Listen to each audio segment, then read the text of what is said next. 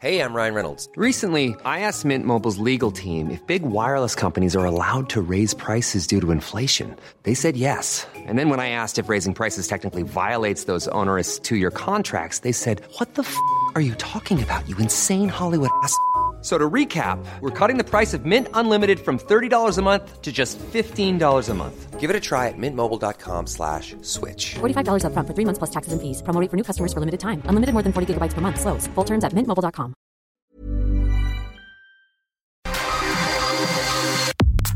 Nada más por convivir. Política, cultura y ocio con Juan Ignacio Zavala y Julio Patán. Iniciamos.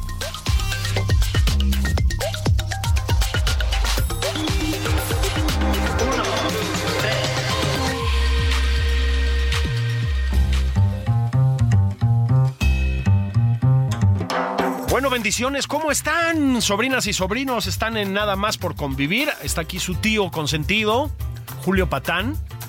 En segundo lugar estaría Juan Ignacio Zavala, pero hoy no está por aquí.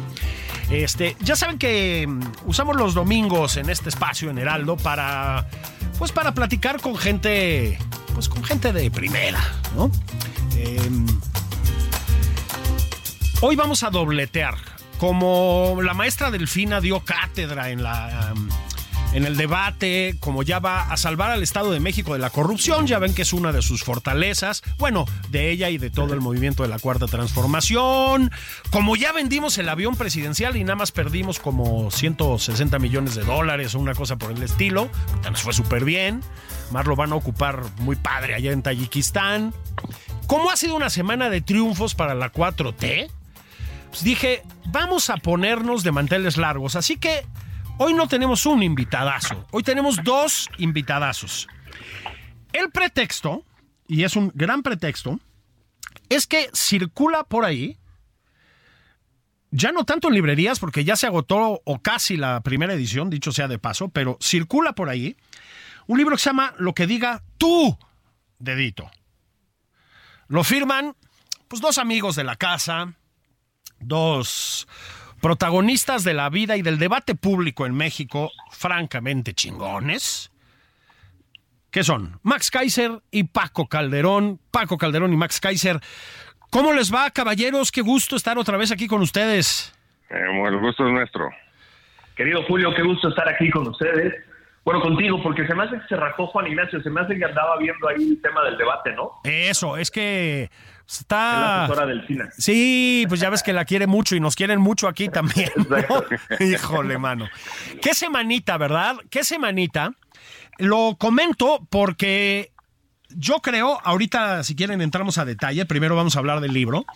Yo creo que la tesitura de esta semana, el presidente mentando madres, diciendo que todo es un complot en su contra, Delfina pues ya verdaderamente en un plan muy cínico, diciendo que va a luchar contra la corrupción, todas estas cosas me parece que nos indican que de aquí a final de sexenio, el año y cachito que nos queda, el clima va a estar más exacerbado, lo digo claramente, además, en gran medida desde la presidencia, porque eso es lo que se está viendo, eh, pues más delirante. Y ustedes lo que nos están ofreciendo, si me permiten esta interpretación, es al contrario, es una especie de manual de uso contra el delirio.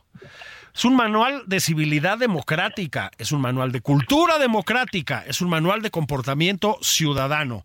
¿Es cierto o no es cierto? ¿Quién quiere empezar? Max. A ver, si quieres yo me arranco. Sí, es justo eso. O sea, el día que Paco y yo nos sentamos a platicar qué hacemos, cómo contribuimos, cómo ponemos eh, algún instrumento que sirva para la, para, para la cordura ciudadana, se nos ocurrió esto, se nos ocurrió, le decimos desde el principio, un Politics for Dummies, un manual ciudadano, un conoce lo básico, entiende lo básico para poder entrar en las discusiones de una forma un poquito más adulta y civilizada. porque lo que platicamos Paco y yo, Julio, es que eh, a, pesar de que la clase media, a pesar de que la gente que cree que eh, estando en redes es muy entendida y educada, en realidad no tanto. En realidad es muy difícil eh, de pronto entrarle a discusiones porque ni siquiera la gente que parece que, está metida y educada en los, temas de, lo público entiende bien a bien qué es el Congreso, qué es el Poder Judicial, qué son los estados, eh, eh, qué es la federación, por qué estamos divididos en una federación, etcétera, ¿no? Claro. Entonces dijimos, vamos a hacer algo que ayude a ese entendimiento básico, pero vamos a hacerlo divertido, ¿no? Y entonces, pues hay 65 caricaturas de, para mí, el mejor monero de México, y pues es una, es una gran joya la que puedes tener en tus manos con, con estos, con estos elementos, ¿no?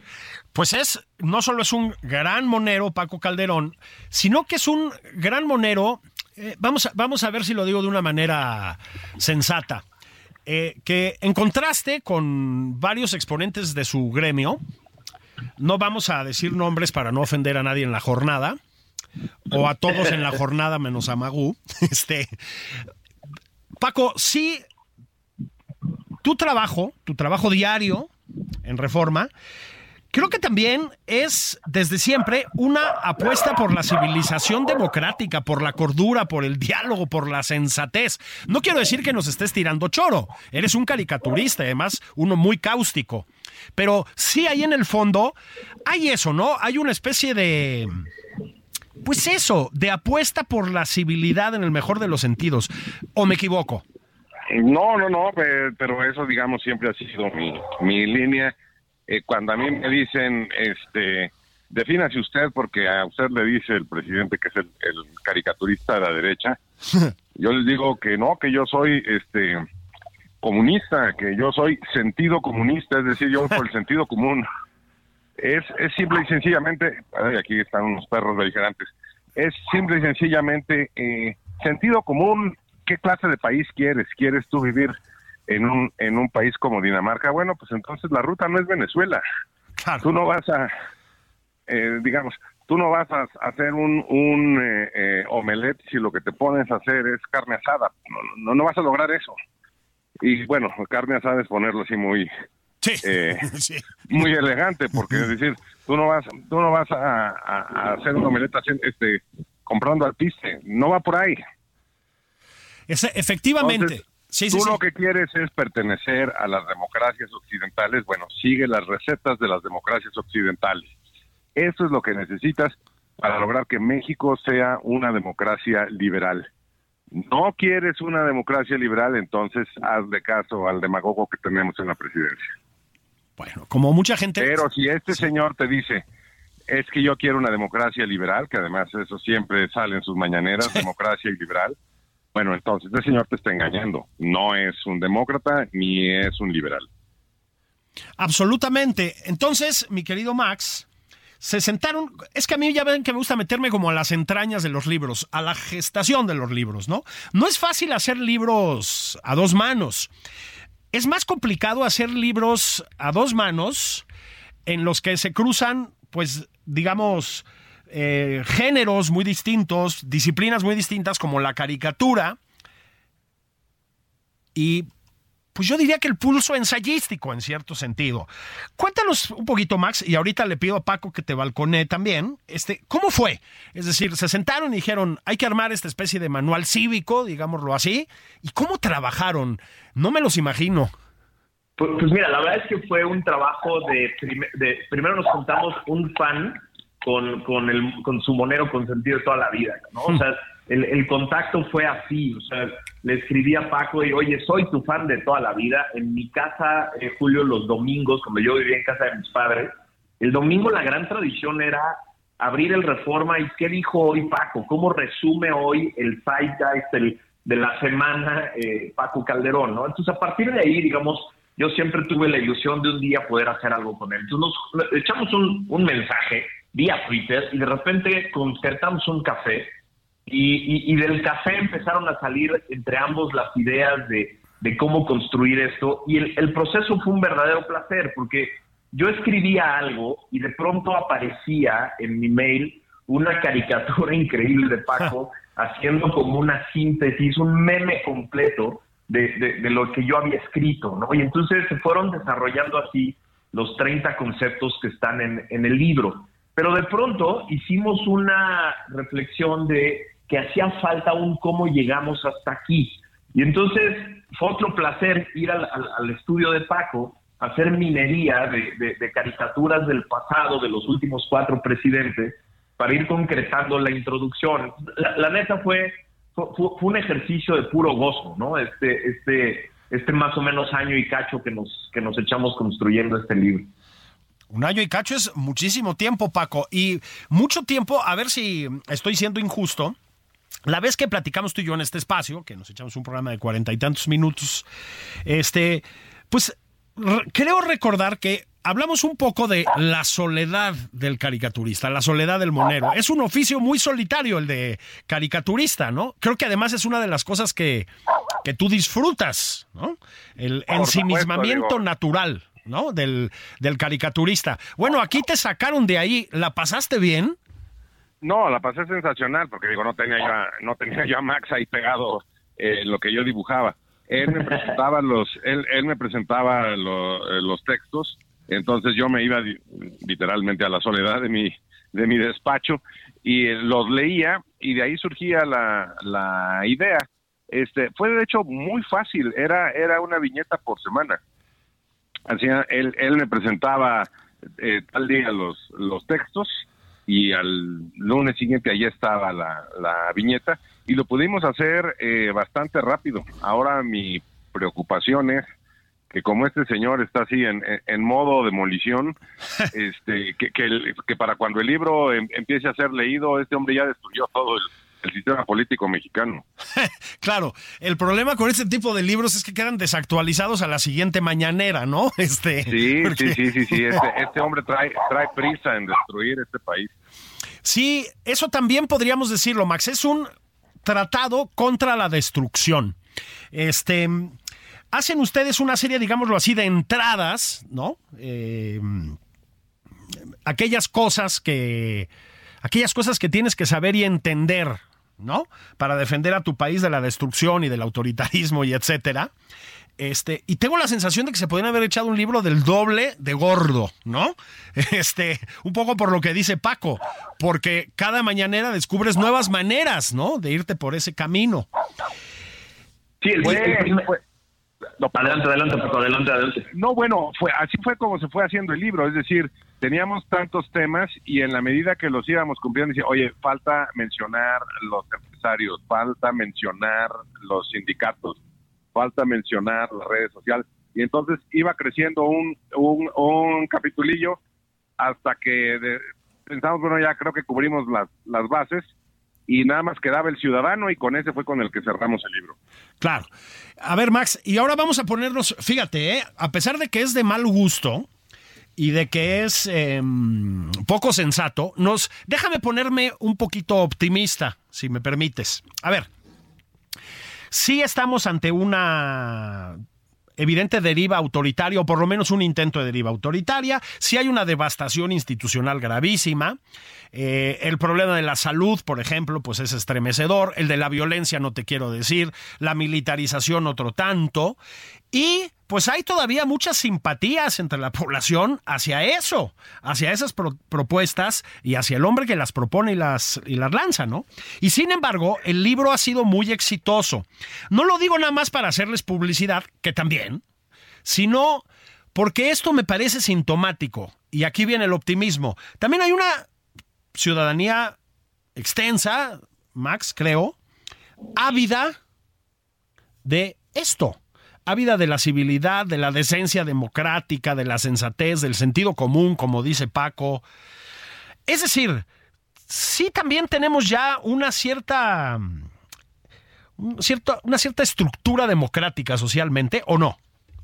A ver, yo, nunca voy a... A ver, los, nunca este, pueden ser peligrosos, pero difícilmente veo el momento en el que yo agradezca que haya llegado a la presidencia López Obrador pero sí creo que lo necesitábamos. Es decir, sí creo que la sociedad mexicana se había quedado, eh, digamos, alejada de la dinámica de la discusión de lo público. Es hmm. decir, se hicieron en México en los noventas, en el principio de los dos miles, las grandes reformas para eh, salirnos de este modelo del partido hegemónico, ¿no? O sea, y se hicieron las reformas para ser independiente al Poder Judicial, para crear al IFE, que ahora es el INE autónomo, para generar los órganos autónomos de control y vigilancia del Estado, eh, para ser más independiente al poder legislativo, para profesionalizar el aparato de gobierno en el ejecutivo. En fin, se hicieron las grandes reformas.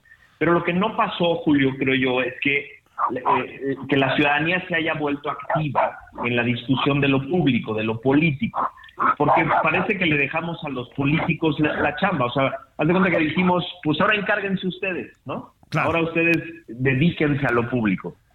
Y nos hacía falta un López Obrador para despertar y decir, ah, canijo, si no le entramos nosotros, eh, esta construcción que a, que a, tanta gente le tomó tanto trabajo y sacrificio se puede ir abajo. Hmm. Yo creo que hay esa conciencia, yo creo que hay ese despertar en la manifestación del 26 creo que era muy claro. imagínate que un día te hubieran dicho hace 10 años que un día íbamos a salir un millón de personas, 500 mil personas, a defender a la Suprema Corte de Justicia. Sí, sí, o sea, ¿qué, tan, qué, tan eh, lógico te hubiera sonado que te hubieran dicho que medio millón de personas iban a salir a defender a los ministros de la Corte y apoyarlos en una decisión? Hay un despertar interesante y entonces lo que creemos Paco y yo es que hay que encauzarlo, ¿no? Hay que, hay que entrenarlo un poco, hay que ayudarlos a generar ese músculo de, de, discusión democrática, hay que ayudarlos a darles instrumentos para entrar en estas discusiones. Entonces no, no, no voy a agradecer, creo, que haya llegado este señor al poder a tratar de destruirlo, pero sí creo que lo necesitábamos para despertar. Hmm. ¿Compartes ese optimismo, Paco? Eh, bueno, no sé si no sé si era necesario que llegara este loco. Lo que sí creo es que no estamos viviendo algo que no hayan vivido el resto de las democracias. La democracia siempre es frágil, siempre siempre está en peligro. Y, y bueno, tú no puedes defender la democracia si no tienes los soldados que la defiendan. Los soldados, le hacen, no, no los milicos, eh, sino los, los ciudadanos que salgan a defender sus derechos y sus libertades y sus responsabilidades, que eso es algo que ha faltado, ¿no? Siempre se nos dice que la democracia te voy a regalar un montón de derechos como si yo fuera el dueño de esos derechos y no, son, son derechos que uno tiene junto con pegado con obligaciones. Y entonces yo creo que tras 75 años de partido hegemónico en donde literalmente le lavaron el cerebro a la ciudadanía, la ciudadanía se ha vuelto apática, se ha vuelto en muchos casos corrupta, comodina, y entonces, pues sí, en el momento en que ves que todo aquello que crees que tienes asegurado está en peligro, pues claro que hay que hay que despertar y hay que y hay que alertar a la gente de que salga a, a defenderlo. Absolutamente. Y fíjense ustedes, ¿eh?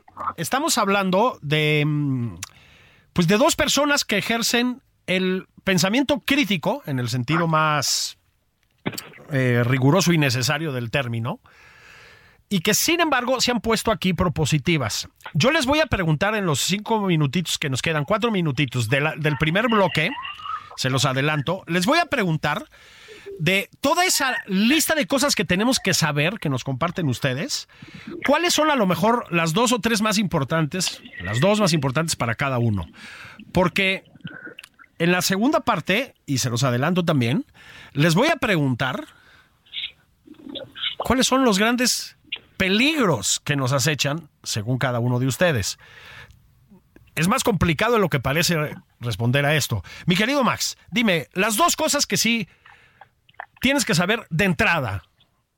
¿Qué yo, yo, lo, yo lo que diría es, las dos fichas, las dos partes que, que más eh, que más nos importan que la gente conozca es la, la, que tiene que ver con la democracia y la que tiene que ver con la constitución. O sea, lo que está perdido hoy en el país, eh, Julio, es la idea de qué es una democracia. O sea, de, pronto es estos conceptos en donde parece que cabría todo, ¿no? Eh, lo, lo, que cada quien piense, lo que cada quien se le ocurra que es. Y creo que vale la pena entender que tiene unas características especiales la democracia, ¿no? Eh, no, no, no es, no es algo que, que surja de manera natural en una sociedad, es algo que se tiene que construir y se tiene que construir en torno a una constitución y leyes.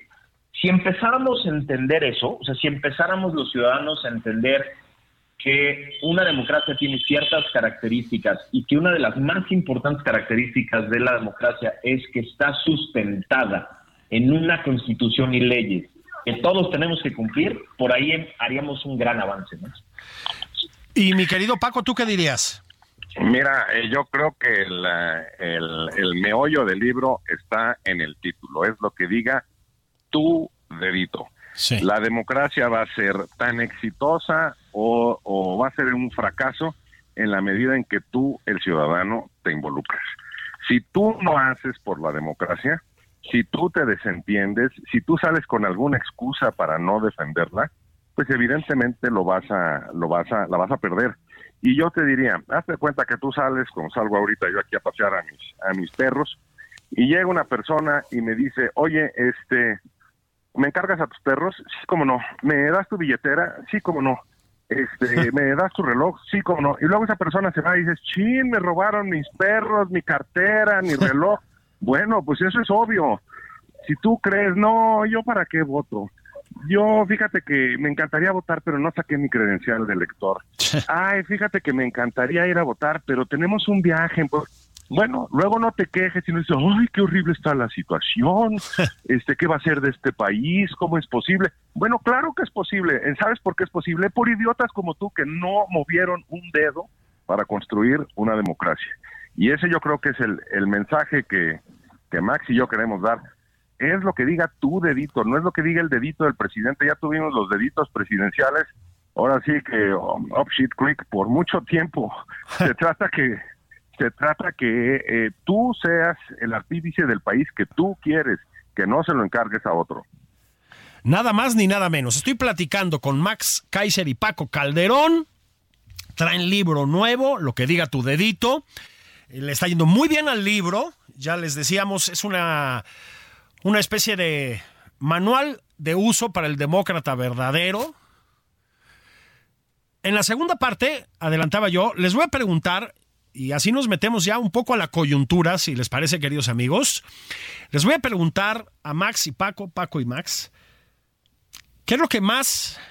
¿Qué es lo que más los asusta? Creo que no es una mala palabra. ¿Qué es lo que más los tiene preocupados en este momento? Porque hay muchas posibilidades de respuesta, ¿eh? Estamos en Nada más por convivir. Soy Julio Patán. Volvemos en nada, en un santiamén. Sírvanse. Como hoy está aquí Paco Calderón, voy a ser más fino de lo habitual. Sírvanse una copa de vino, ya que pasamos del mediodía, que aquí luego recomendamos chelas y cosas así. No, no, no, no, no. Copa de vino, coman bien, como, como caballeros, que es lo que es Paco Calderón y lo que es Max Kaiser, y volvemos de volada. Esto es Nada más por convivir, una plática fuera de estereotipos con Juan Ignacio Zavala y Julio Patán. Regresamos.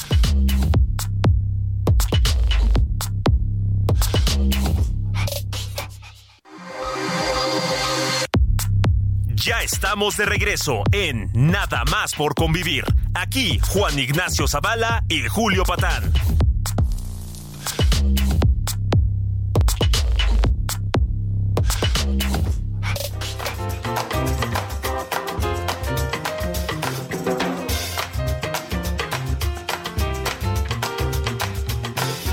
Estamos de regreso nada más por convivir. ¿Cómo están? Bendiciones, sobrinas y sobrinos. Domingo, domingo de platicar con lo mejor que tiene este país, caray, hombre.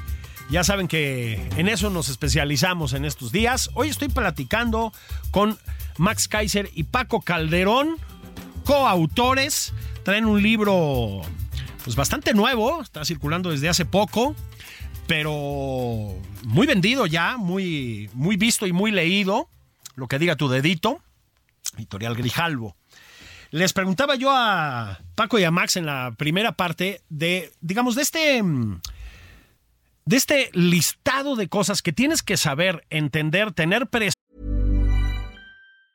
Everyone knows therapy is great for solving problems, but getting therapy has its own problems too. like finding the right therapist, fitting into their schedule, and of course, the cost. Well, BetterHelp can solve those problems. It's totally online and built around your schedule. It's surprisingly affordable too. Connect with a credentialed therapist by phone, video, or online chat, all from the comfort of your home. Visit betterhelp.com to learn more and save 10% on your first month. That's BetterHelp, H E L P. Cultivar ¿sí? Para defender la democracia en tu país, para resistir eh, las pulsiones autoritarias que los acuden, la devastación institucional y etcétera. Yo les decía, bueno, de todas estas entradas, todas necesarias, todas útiles que tiene el libro, ¿cuál o cuáles dos son como las primeras que tenemos que tener claro? Y también adelantaba que les iba a preguntar, y aquí sí ya entramos en la coyuntura, queridos amigos, pues de todo el universo de preocupaciones que debe tener un buen demócrata en este país hoy, miren que es extenso, ¿qué es lo que inmediatamente más les está preocupando a ustedes? Max, por ejemplo, ¿qué es A lo ver, que yo- más yo- te altera en este momento? a, mí lo que más me altera es la desesperanza, o sea, estar de pronto en reuniones y que el discurso de desesperanza que promueve activamente el presidente eh, eh, esté ya arraigado en tanta gente. Esta idea de, pues bueno, ya ni modo, ya ganó Morena y, y- y ya es muy difícil quitarlos y, y porque las encuestas del presidente están altas, Morena va a ganar. Este, este discurso de desesperanza que genera el presidente de ya ni le muevan, no hay oposición, no hay líderes, ya ganaron, este, etcétera, es, es el que más me preocupa, porque, mira, más allá de cuáles son las posibilidades de uno u otro, más allá de las encuestas, el chiste de una democracia es que los resultados de, un- de los procesos electorales, y más uno al que le falta más de un año, sean inciertos. Ese es el chiste, que sean inciertos y que haya posibilidades de distintas maneras. El presidente sabe que somos muy negativos, ¿no? Y, y- y que, y que si él promueve la idea de, de que es todopoderoso y, y promueve la idea de que los candidatos de Morena, que sus tres corcholatas, que son, pues son, son candidatos chafísimas e impresentables, pero que si él promueve que no tienen manera de perder, y la gente se lo puede comprar. Eso es lo que más me preocupa a mí, Julio, que, que haya tantas personas eh, inteligentes, poderosas incluso, que, que me digan cosas como, bueno, por lo menos ojalá que sea Marcelo. No, este, vamos, vamos tratando de dar la pelea para que haya una democracia en la que los resultados sean inciertos y podamos tener equilibrio en los poderes y diversidad en los poderes, ¿no? Ese es mi, ese es mi, desespera, eh, mi, mi desesperación a veces y este libro tiene tiene la idea de, de- de- de promover la posibilidad de- de varios resultados. Tiene 150 propuestas, cada una de las 30 fichas tiene cinco cosas que podríamos ayudar a construir y ahí es donde creo que podemos generar esperanza, con la idea de darle causa a los ciudadanos. ¿no? Paco Calderón, ¿qué es lo que te tiene más de los nervios en este momento? ¿Qué es lo que te mueve a decir, hijo, esa copa de vino que me estoy tomando que se convierta en tres? Pues mira, eh, yo te diría, en un país en donde eh, tienes a un presidente eh, que tiene pulsiones autoritarias, que tiene ideas estatistas y que es cómplice del crimen organizado, bueno, pues allí dices, mira, mi futuro puede ser o que triunfe el, eh, este, el estatismo y entonces voy a ser pobre, o que triunfe el narco y entonces probablemente eh, yo termine muerto o este, que, que caigamos en una dictadura y entonces yo termine esclavo. Y por lo general, este, si tú ves las dictaduras, y las dictaduras terminan siendo pobre, esclavo y luego muerto. Y eso es lo, eso es eh, un peligro eh, real. No es, ay, este señor está muy jalado de los pelos, está inventando cosas, es un paranoico. Mucha gente cree, y los jóvenes sobre todo, que si tú abres el grifo del agua, siempre va a haber agua, que si tú pulsas el switch de la luz va a haber luz, que van a tener internet, que si van al súper van a encontrar los anaqueles repletos. Y no es así, ¿eh? No, no, no. Para nada. Ayer estaba yo platicando con un, eh, con un exiliado cubano y me decía, bueno, este, cuando yo nací en las tiendas en Cuba, tú ibas las, las este, tiendas de abarrotes se llamaban colmados, porque estaban colmados de bienes. Y ahorita no hay nada. En Venezuela, bueno, fue una de las democracias más vibrantes de América Latina y era un país mega rico gracias al petróleo. Y llegó este señor Chávez y ahora pasan hambre. Es decir, todo aquello que tú crees tener seguro se puede perder y se puede perder sobre todo si tú no haces nada por defenderlo. Exactamente. Pues yo les voy a decir, si me permiten eh, irrumpir, una de las cosas que por lo menos en lo, es que ya les digo, con, con, el vértigo verbal que es este sexenio, este, pues cada día puedes amanecer con una preocupación protagónica distinta, ¿no? O sea, un día dices, puta hijo, y estamos cerca de los cubanos y peleándonos con los americanos. Otro día dices, chale, eh, ya lo decía Paco Calderón, el crimen organizado. Otro día, y ahí síganle, ¿no? Ok, yo creo que lo que no podemos dejar de platicar, Max, ahora voy contigo, es el tema, y sí hay que usar esta palabra, de la militarización de nuestro país. Tenemos una semana a nuestras espaldas, pues en la que se, se ventiló un uso de los recursos públicos muy, muy cuestionable por parte del general Sandoval, muy cuestionable, y que le sigue Max a varias, eh, varias informaciones concretas e irrebatibles de cómo el ejército pues, ha masacrado gente. Yo con esto no quiero decir que el ejército todo sea corrupto, todo sea violento, ni mucho menos. Tenemos gente espléndida en las Fuerzas Armadas que además cumplen un papel muy importante en muchos sentidos. Pero sí estamos ante un problema grave, Max, grave, grave, ¿no? Sí, esta, fue una semana yo creo que de terror para el presidente. El, el viernes en su mañanera en Veracruz dijo, yo les instruí después de la resolución de la Corte que no le tomaran el teléfono a los ministros, ¿no? O sea, ya el, niño berrinchudo que perdió el, el, proceso, es una semana importante para la democracia, ¿no? Porque la Suprema Corte le, le puso una regañada muy importante al presidente diciéndole, usted violó la constitución haciendo una ley que adscribía a la Guardia Nacional, a las Fuerzas Armadas, y la Corte deja claro en esta resolución que la seguridad pública es una función del gobierno civil. y este, este, esta discusión se, se vuelve mucho más interesante porque todos estos señores que nos prometieron durante años de campaña que iban a regresar al ejército, a los cuarteles, pues los han convertido hasta en dueños de hoteles y de aerolíneas, ¿no? Eh, y no nada más en, parte de la, eh, de, la seguridad pública. Y entonces creo, Julio, que se viene para el año que entra un debate muy interesante para el que tenemos que prepararnos de manera bastante más sofisticada que ejército sí o ejército no. O sea, tenemos que hacer un debate mucho más complejo y mucho más inteligente para ver en qué sí queremos al ejército, cómo lo queremos, cómo lo vamos a regular, cuáles son nuestros derechos, cuáles son las obligaciones y facultades del ejército. O sea, tenemos que prepararnos para un debate mucho más inteligente que militares sí o militares no. esa ese creo que es una gran lección de esta semana y de estos últimos meses. Ahí te va otra preocupación mía, Paco Calderón, a ver si la compartes, yo creo que sí. Y es, a ver, es una especie de preocupación bicéfala. Por un lado, pues el tema del crimen organizado, ¿no? Eh, a mí sí me sorprendió, bueno, no, no me sorprendió, pero me inquietó ver la reacción del presidente ante la infiltración del cártel de Sinaloa por las agencias de seguridad norteamericanas, ¿no? Una reacción pues verdaderamente violenta y pues pues estaría bien una explicación en ese sentido. Y el otro que me preocupa, junto con Parejo, pues es la relación que estamos desarrollando con los norteamericanos, no tú y yo, pero sí el gobierno federal, ¿no? El gobierno eh, necesita siempre un enemigo, alguien con quien pelearse.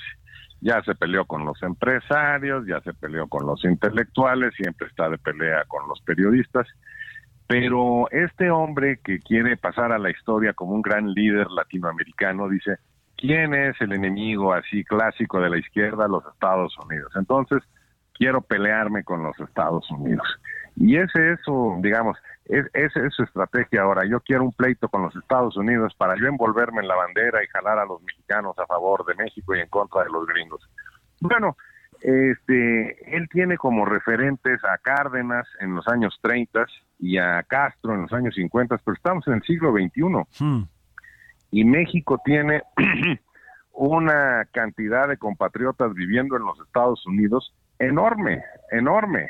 Este, digamos que tiene una que te gusta, una cuarta parte de la población que tiene México aquí en nuestro territorio vive también en hay, una hay, su equivalente de México americanos en los Estados Unidos. Es una población eh, enorme y el presidente tiene miedo, perdón, de y está muy enojado de que hayan infiltrado a los chapitos, porque los chapitos pues, evidentemente tienen una serie de pactos con su gobierno que si los Estados Unidos le empiezan a apretar las tuercas, pues él se verá seriamente eh, comprometido. Entonces, eh, de allí la indignación. Por un lado, la necesidad de pelearse con los gringos y por otro lado, pues el miedo no anda en burro. En cuanto a la militarización, yo nomás te haría, te, te haría esta pregunta. ¿Dónde hizo López Obrador su servicio militar? Yo te puedo asegurar que no lo hizo. ¿Por qué? Porque andaba prófugo. ¿Por qué? Porque mató a su hermano. López Obrador tiene, entre otros de sus, de sus héroes, al presidente Madero y lo toma así como referente porque él tiene pánico de que lo depongan. Y entonces la forma que ha, que ha encontrado es, pues vamos a corromperlos, vamos a, el perro que me puede sacar los dientes, pues vamos a, darle hueso hasta que hasta que engorde ya no pueda mover las, las patitas. Pero yo te diría, dentro de las Fuerzas Armadas no están muy contentas con la actuación del general Sandoval. Una revelación como la que se hizo en esta semana en cualquier otro país hubiera implicado la renuncia del secretario de la Defensa. Pues sí, Max, y aquí no pasa nada. Como no pasó nada, y ahí sí voy a otro, otro tema, pues muy, muy coyuntural, muy de hoy. Pues como no pasó nada con Delfina Gómez, ¿no? Este. Ahí sigue, ahí sigue, eh, participando, por decirlo así, en debates, porque bueno, tampoco es su fuerte. Eh, encabezando muchas encuestas rumbo a la gobernatura del Estado de México, tan campante. Se ha hablado mucho de la impunidad de los sexenios pasados. Pues sí, ha habido muchas... Eh, hay muchos ejemplos de impunidad en los sexenios pasados, pero en este, ¿qué te parece, no? Es, una locura, porque además, Julio, es un tema, ya no es un tema de una nota que tronó eh, el reportero eh, que odia eh, el, gobierno o de una plataforma contraria o crítica. Es una resolución del Tribunal Electoral que después de una investigación del INE encontró pruebas claras, concretas, documentadas de lo que ya nos han platicado en el libro del Rey del Cash y en muchas otras testimoniales de diferentes formas que es el modus operandi de Morena, que es cuando llegan a un gobierno, le quitan dinero a la gente de ese gobierno para convertirlo en cash, ponerlo en sobres y financiar durante años al presidente y al movimiento. Este, este modus operandi está más que claro por todos lados. Lo hemos visto en diferentes instituciones, lo vimos en el gobierno de la Ciudad de México en todos los gobiernos del PRD y que después se convirtieron en Morena, lo vemos en el gobierno de la, de, la señora Sheinbaum. Yo tengo referencias directas de, de, por ejemplo, lugares como el DIF, que les, les cobran cuotas mensuales. Les hicieron comprar, Julio, en el DIF 10 libros del señor López para poder eh, decir que era un libro súper exitoso. O sea, tenemos eso perfectamente claro. Pero también tenemos al señor Gersen en la Fiscalía General de la República y a una incondicional del presidente en la Fiscalía Anticorrupción. Entonces, las elecciones del año que entra tienen también mucho que ver con la impunidad, porque si logramos por lo menos un Congreso en el que haya diversidad en la Cámara de Senadores, podríamos tener un fiscal general y una, un fiscal anticorrupción de verdad, designados por un, por, una, por un Senado diferente, y podríamos tener un auditor superior de la federación, que quién sabe dónde anda el, el, actual, designado por una Cámara de Diputados que no sea mayoría de Morena y que de verdad fiscalice al Estado y genere eh, casos e investigaciones que acaben en consecuencias. Es decir, esta, esta impunidad, este pacto de impunidad del que goza hoy Morena, eh, no, no es eterno y tenemos los mecanismos en el Estado para ser activados. El problema es que ahorita están dormidos porque están ocupados por personas que claramente tenían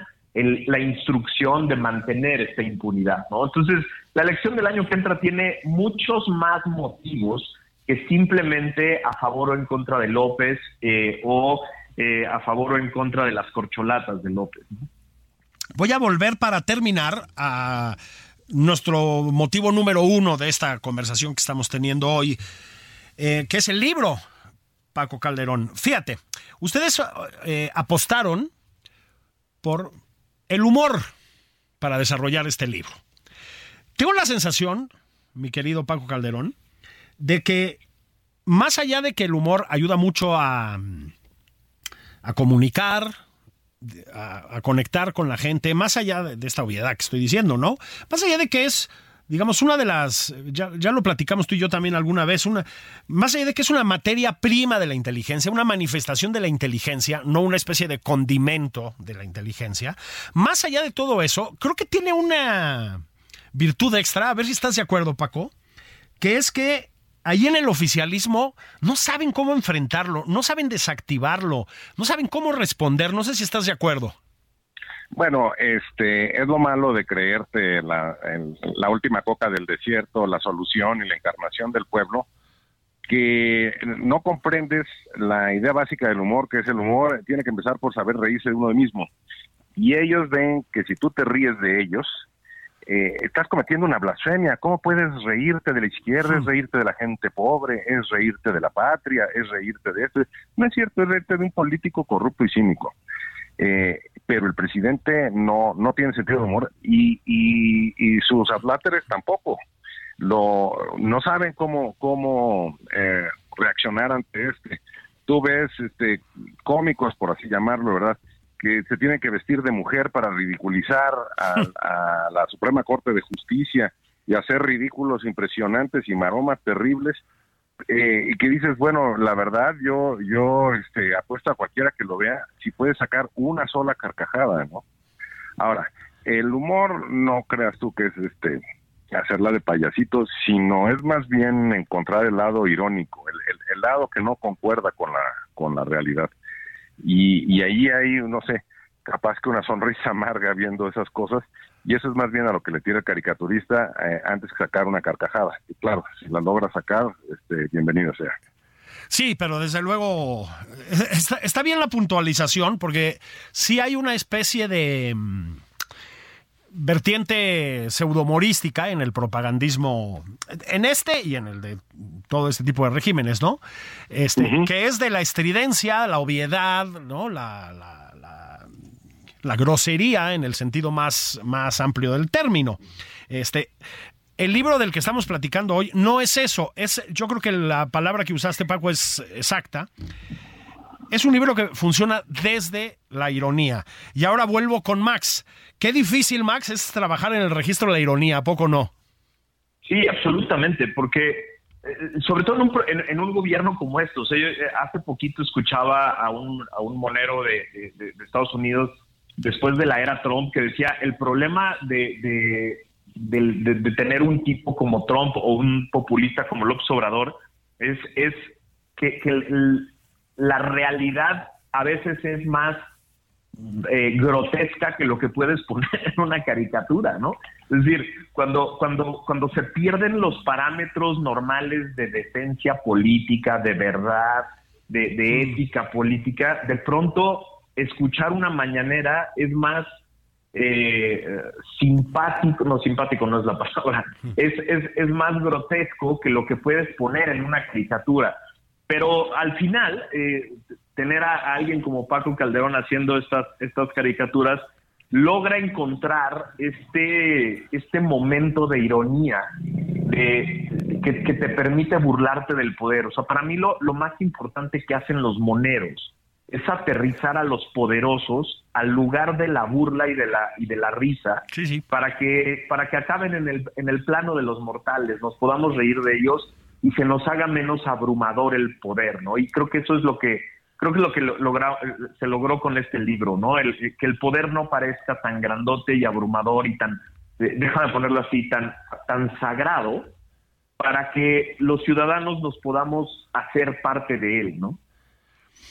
Se, eh, aquí nos dedicamos también a la publicidad de la manera más obvia. Por lo tanto, les voy a preguntar, ¿tienen planes de presentar el libro? Van a estar pues con sus muchos lectores este, en vivo y en directo próximamente. ¿Dónde? Digo, pues para que vayan, compren ejemplares, dejen regalías y se lleven una dedicatoria, ¿no? Hicimos dos presentaciones este, y estoy ahorita trabajando a ver la forma de lograr una presentación en Monterrey y otra en Guadalajara, pero pues este hay que eh, todavía todavía está eso muy muy sin cuajar. Híjole, Monterrey y Guadalajara. Sí, además. No, pues sí, y, además eh, nos escriben molestos y nos dicen, oye, acá también leemos, ¿eh? Pero bueno, este, no, no depende de nosotros. Ahorita estamos buscando quién, quién lo patrocine.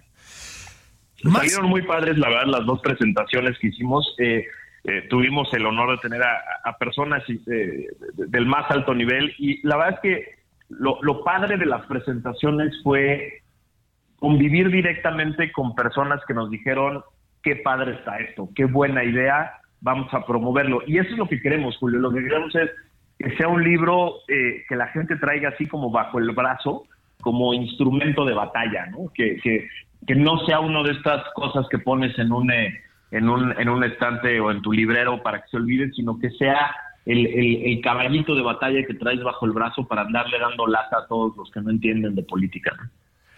Max Kaiser, Paco Calderón, Paco Calderón, Max Kaiser, muchas gracias, muchas gracias otra vez. Qué bueno platicar con ustedes, muchas felicidades por el libro. Inviten cuando estén en Monterrey y Guadalajara, ahí nos echamos pues, yo la chela, Paco Calderón el vino, porque les digo que es mucho más fino que yo. Les mando un abrazote. ¿Cómo no? Y, si se puede en Mérida también, ¿eh? Ah, vamos, vamos, vamos, me gusta. Nada más que antes de que arrecie el calor, porque sí se pone bravo, ¿no? Se pone bravo. Sí. Muchas Qué gusto estar contigo y con todo el auditorio, querido Julio. Un fuerte abrazo. Un abrazo grande. Bueno, y abrazos grandes para ustedes, chicas y chicos. Esto ha sido nada más por convivir edición dominical. Platiqué con Paco Calderón y Max Kaiser, Max Kaiser y Paco Calderón. Repito, deberían ir, si no lo han hecho, y comprar lo que diga tu dedito, el, el libro que tienen desde hace relativamente poco en circulación pero pues, insisto, con mucho éxito, con mucha, con mucho interés por parte de los, de los lectores. Ya saben que platicamos el sábado que viene nuevamente, pero pueden escucharnos a lo largo de la semana. Estaremos, por supuesto, muy felices de que así sea. Mientras tanto, váyanse, ahora sí, por el caguamón y la barbacoa recalentada que es domingo y la vida es corta. Gracias por estar aquí en Nada más por convivir. Un abrazote.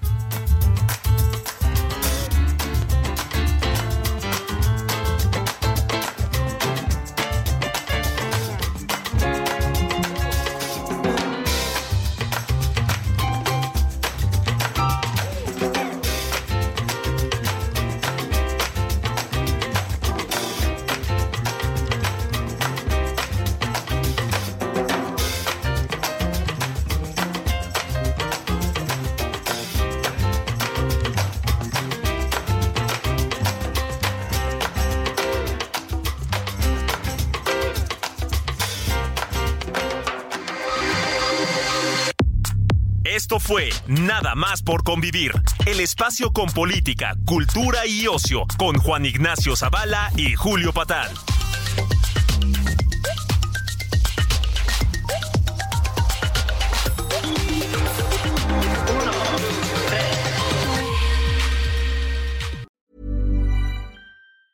Planning for your next trip?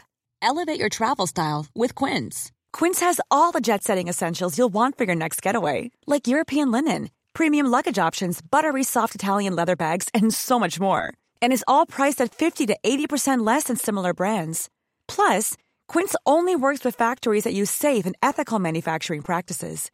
Pack your bags with high-quality essentials you'll be wearing for vacations to come with Quince. Go to quince.com/pack for free shipping and 365-day returns.